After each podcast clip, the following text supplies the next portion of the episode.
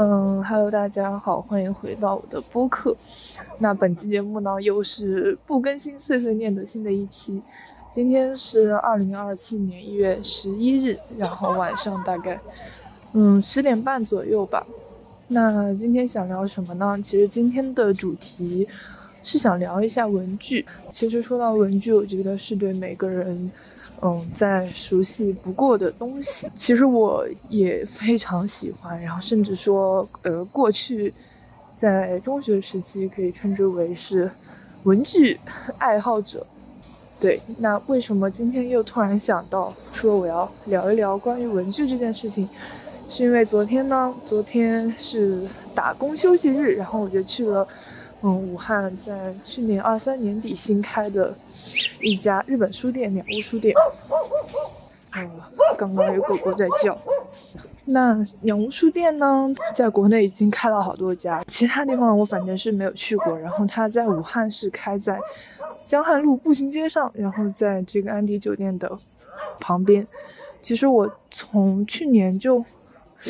去年年中就有关注到吧，因为在嗯偶然路过江汉路的时候，就有看到。那时候就已经在打围，然后是一个要建一个新的建筑这样，而且因为知道它其实是一个大体量综合型的书店，所以一直以来就还挺期待，尤其是作为这个文具爱好者，嗯，所以在上个月刚开门的时候，我其实就已经预约了，呃，进去逛一下这样，但是因为时间也没有安排的很合理，所以就直到。昨天就是二四年的一月十号，然后还和好朋友一起去逛了鸟屋书店。嗯，先大概介绍一下整体的感受吧。它其实真的就是，嗯，很大，然后很日式，就是嗯，它的体量就是看起来太大了，占了很大一片的位置。然后总共是有四层，那第一层就是作为这个咖啡厅，然后还有一些呃像杯具之类的呃陈设吧。售卖的，嗯，然后二楼呢就是，嗯，生活用品杂货以及一个文具的部分，然后三楼就是关于书籍，嗯，四楼呢就是一个比较贵重展示书籍的这样一个部分吧，呃，一进去就感觉进去的感觉就是因为我们是周三去的，然后没想到人竟然还是很多，然后服里面有非常多的服务员，然后感觉上还是比较，嗯。怎么说呢？呃，本来想在这里说，哎，感觉它其实是一个很干净，进去很舒服。但实际上，呃，当天去的时候人还是蛮多的，然后感觉有一点乱糟糟的那种，并不是陈列的非常整齐的赶脚。对，嗯，那还是说回重点文具部分。嗯，因为我本人其实就是冲着文具去的，然后在前一阵子其实也刷到了比较多大家。讨论鸟屋书店的内容，很多人也就说，哎，它是一个文具爱文具爱好者一定要去的地方，所以，嗯，我几乎就是直奔文具区，但是让人大失所望。哎，怎么说呢？嗯，那我先来讲一讲钢笔的区域吧。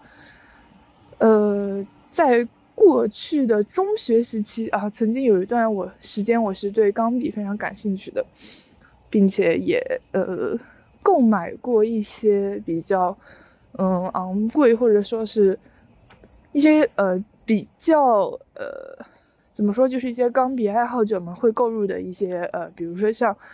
嗯百乐的金尖，然后什么百利金、派克，然后什么威丁文等等这种品牌的钢笔，所以就是虽然也不算说我有多么了解，但还是非常喜欢。钢笔文具和钢笔书写，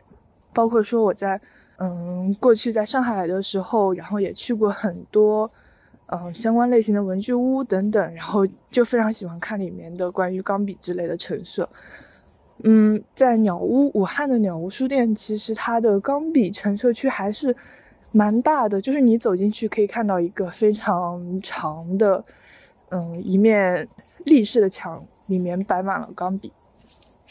但是为什么说觉得很失望？就是你仔细走过去看的时候，你会发现你不知道他在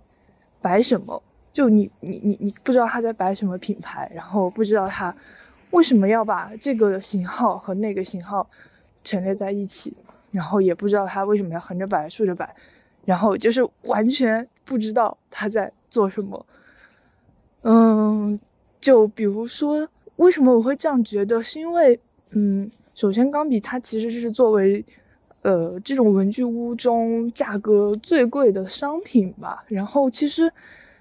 呃，如果大家喜欢钢笔的人来说，真的很少会有人在线下店去买一支钢笔。我觉得，除非说他是呃要送人买一支派克或者买一支万宝龙等等。所以，嗯，我可能会觉得线下的这种钢笔陈设，它其实应该带有比较比较多的是一个展示和陈设的这样一个用处。所以我就觉得说，哎，那那你既然是一个嗯日式的书店，然后你也选择说要来展示你日本品牌的一些钢笔，那为什么不把它做的有陈列一些？比如说，我把百乐、喜乐、白金等等。这些钢笔，我以一个不同的介绍或者陈设把它们摆在一起，就是呃分开摆。比如说，哎，我这一块就是一个嗯百乐钢笔，那我可以给大家介绍说，百乐在钢笔上它是它是它是为什么它做钢笔啊？它做钢笔有什么特点？因为嗯，像刚才提到的这些钢笔的品牌，它其实也是文具的大品牌。那它除了做一些昂贵的钢笔文具外，它还做很多很多。嗯，比较便宜的，然后实用性的文具，这是一方面。那另一方面就是说，像呃同一品牌的钢笔，它其实价格的差异也非常大。就还是拿百乐举例，那它有嗯比较便宜几十块钱的笑脸钢笔，然后一直到一些嗯上千块钱的金尖钢笔或者什么 Caples 的那种暗动钢笔，嗯，它的价格的跨度真的还是挺大的。所以我就是。很不理解为什么要把一些呃各种价格的笔，然后就是毫无头绪的摆在一起，为什么不分开，然后不把这些比较经典的笔型来介绍一下？就比如说七四二、七四三这两种笔型，为什么不把它来分开的介绍一下呢？我就真的很不明白。还有一点想要对于钢笔去陈设的吐槽，就是我觉得那个标签做的实在是太。就太一言难尽了，就是它其实每一个钢笔都做了一个，呃，简单的，比如说是什么什么型号，然后什么什么价格的这样一个小的标签。那它这个标签的位置呢，它不是以一个立式的小台，呃，那样放的，它是以一个，嗯，夹在笔夹位置的这样一个卡片。然后呢，比较微妙的是什么？它这个卡片的位置就设计的非常怪，它就刚好。那个笔夹的位置会把这个卡片上重要的信息，什么品牌、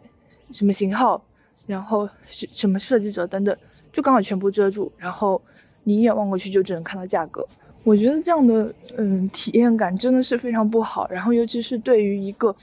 他可能不是钢笔爱好者，他只是想过来看看的人来说，他第一眼注意到的就是价格，然后心里就想，哎，这个这个东西卖的好贵啊，为什么要卖这么贵？就他可能都不会去想说你这是什么东西，然后什么品牌，它有什么故事，然后他可能第一反应就是，哎呀，好贵啊！就，嗯，作为一个嗯嗯还是比较感兴趣的人来说，我就觉得为什么要这么做嘞？就想不明白。再其次，哎，感觉本期应该算是吐槽视频。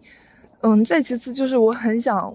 呃，很想说的是，为什么那些典型的日笔都没有橙色的摆的很全面？然后它中间竟然最大的一部分是在摆德国的那个 c a v i c o 钢笔，然后甚至还给它整了一小段介绍，就嗯不是很懂为什么要把 c a v i c o 放到最中间呢？嗯，我个人猜想是是不是它比较便宜，就是它可能是一个几百块钱，就是两三百块钱就可以买到的一支钢笔。呃，反正还是就是感觉怪怪的。这一部分就是关于钢笔区吧。嗯嗯，关于其他区域的话，比如说像那个，呃，自动铅、圆珠笔、中油笔、橡皮、尺子这种，嗯，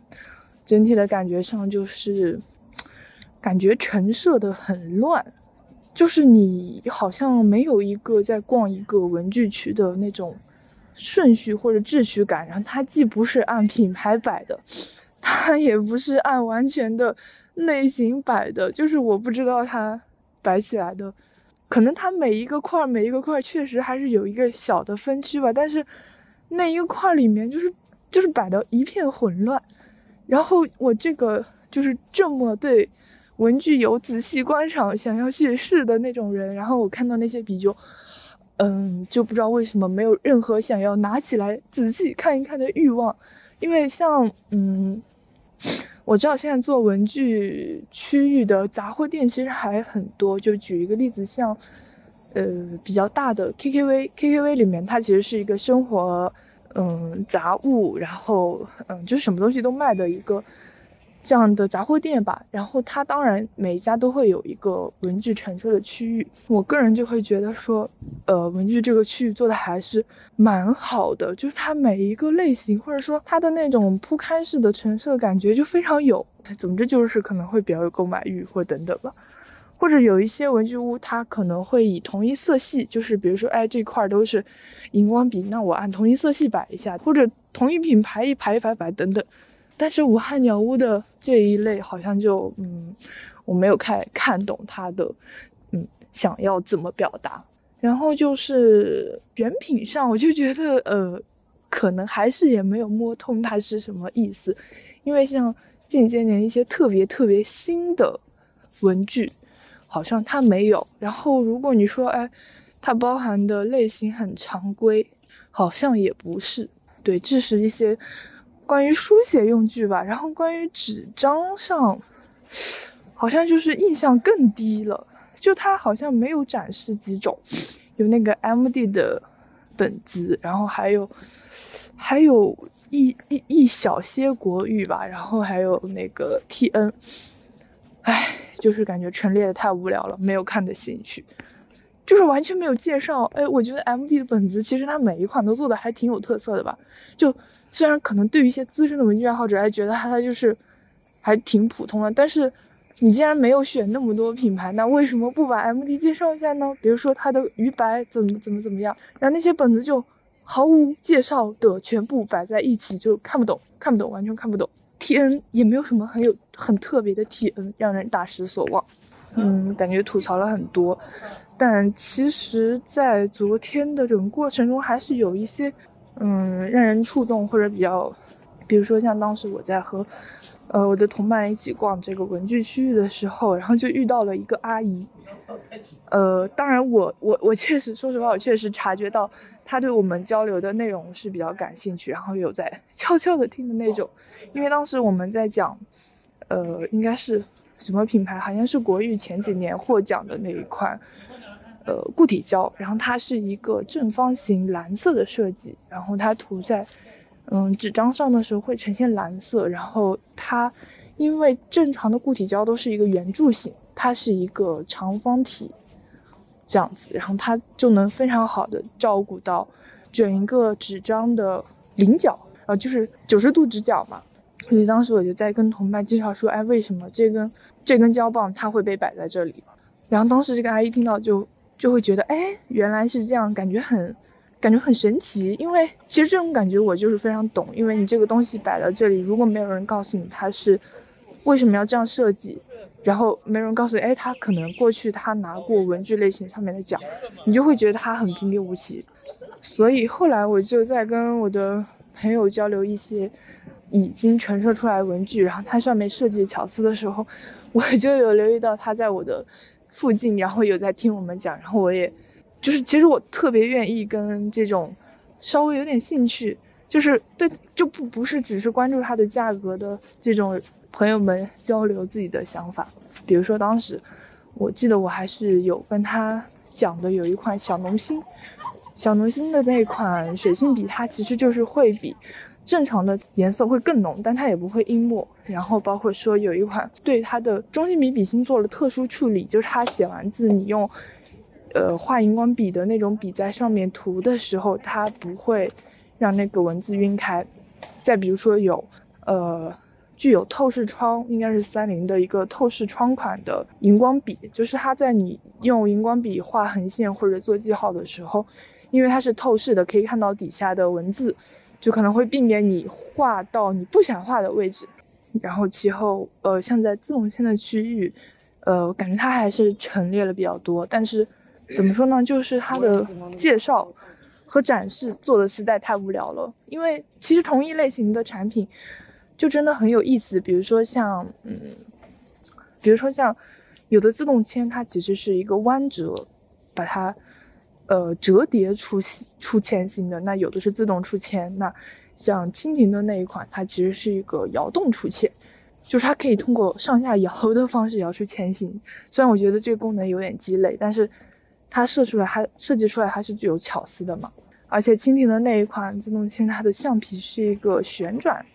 旋转出来就会防止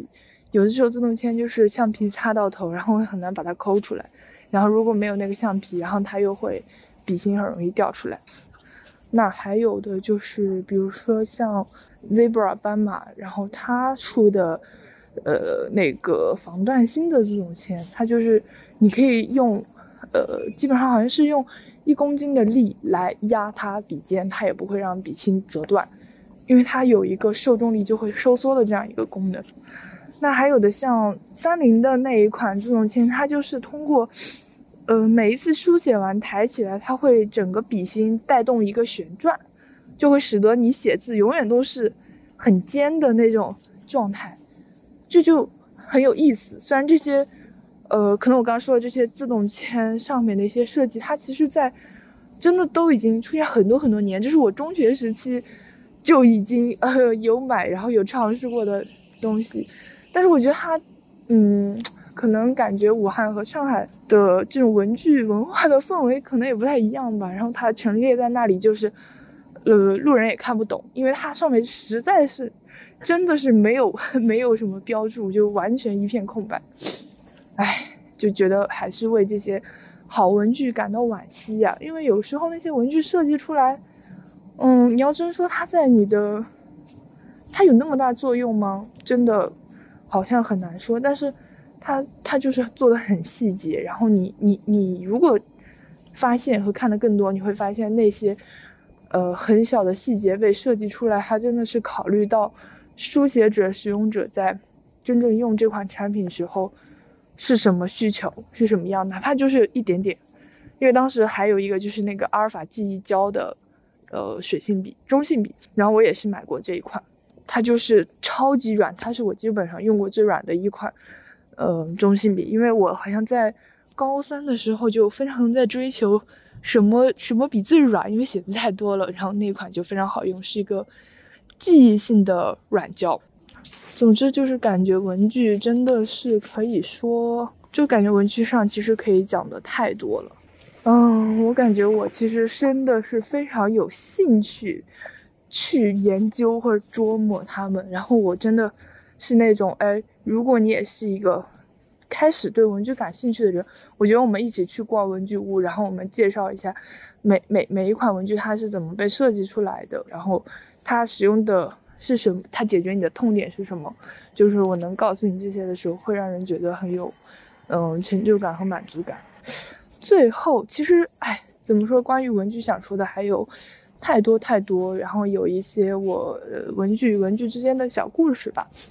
那最后再说回。我们的鸟屋书店，我觉得总归来说它还是蛮好的，因为武汉确实没有一个嗯像这样子体量或者综合性的一个日式书店吧。呃，我看到比较多的人在讨论它上面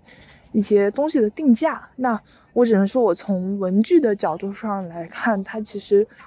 并不算那种贵的很离谱，它就是一个正常线下店的价格。甚至呃一些我看到有一些我买过的橡皮呀、笔呀，它可能也就比网上贵几块钱，就是可能贵个两三块钱这样。作为线下店来说，还是呃挺正常的价格吧。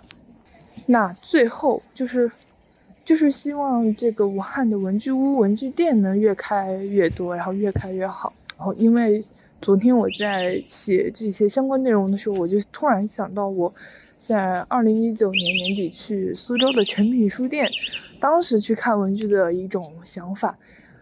嗯，好吧，就是长话短说，就是当时我去诚品书店，一进去其实就是一大片本子的区域，然后当时是在展示那个日本品牌 Life 还有燕子这两个品牌的纸质纸纸张纸张纸制品嘛。一些本子等等。哎，那当时候，当时我记得就是诚品书店，它关于这两个纸质品牌，它其实是做了非常非常大的介绍。它基本上是通过一些悬挂的一些小的贴饰啊等等，向你介绍了这些文具、这些纸张是怎么被呃生产，然后怎么改革，怎么在这么长的时间里，然后变成销量多少多少的经典款。然后，并且，呃，印象比较深刻的是，它特别展示了，嗯。不同品牌的墨水，不同品牌的钢笔，然后书写在这些纸张上的一个效果。那当时我就觉得，哎，这就是实体实体文具屋的意义吧，就是能让你亲自的摸到这些文具，然后看到这些文具不同呈现的质感。嗯，呃，比如说像呃，比如说可能说到一些纸制品，它可能有些是磨砂的，有些是光滑的，有些是它有一些特殊处理的等等。那这些都是你在网上看不到和摸不到的。那更重要的是，嗯，它其实是在讲一些，嗯，文具之间的文化与故事，就是它不仅仅是传达给，哎，这是一个你用来写字的东西，他可能会讲你它背后是怎么被设计出来，然后什么样的故事等等。嗯，总之我就当时觉得，哎，这样的实体文具店是不可以被替代的，然后真的非常重要，然后。我是愿意为这样的产品在线下为他买单的。那最后的最后呢，就既然也说抛砖引说到这里，然后就也推荐给大家一本书，叫《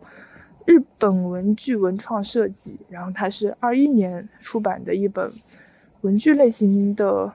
书。然后它倒不是说介绍了所有的经典款文具啊等等，但它确实讲了一些比较经典或者一些好的设计，他们是。怎样被思考做出来的，以及一些优秀的，嗯，呃，文具产品、文创产品，他们是怎么被营销销售的？而且整本书就是，嗯，比较厚，但是比较小，然后内容的话就是很丰富，配图也很多，非常值得大家可以去借阅或者购买看一下，因为里面的内容真的是，我觉得只要只要你有认真的去看，你就会。真的会惊叹，这些文具被设计设计出来是花了很多巧思的。嗯，那今天就先到这里吧，拜。